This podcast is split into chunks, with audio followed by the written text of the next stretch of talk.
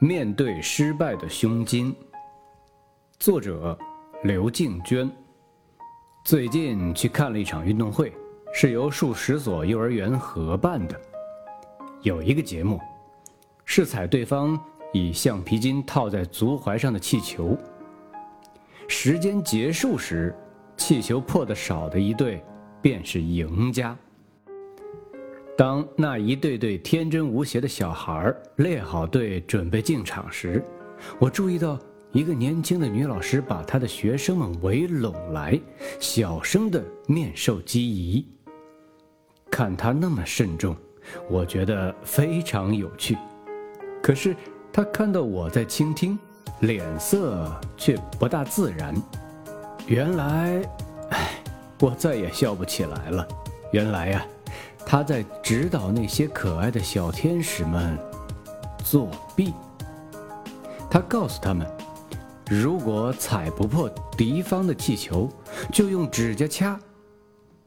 而为了让他手下这些小将们的气球让对方无从踩起，他把他们拉高到小腿，甚至大腿上。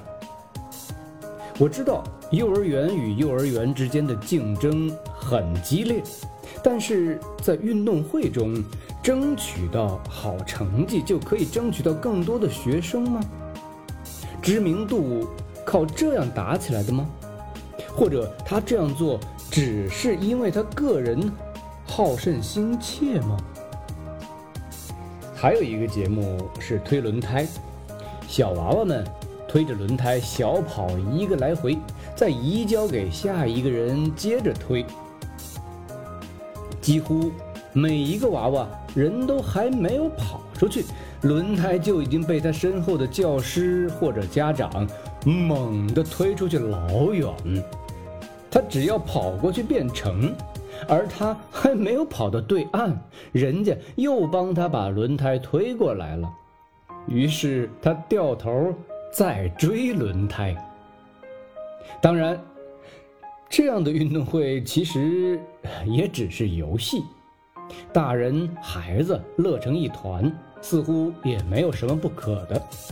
不过呀，我发现有些守规矩的孩子也懂得气愤不平了。这样的儿戏会给他们怎样的启示呢？要赢过别人，必须投机取巧，必须作弊。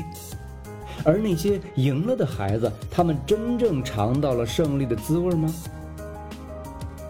其实，人的一生之中，不知道要遭遇多少挫折和失败，所以面对失败的胸襟是必要的。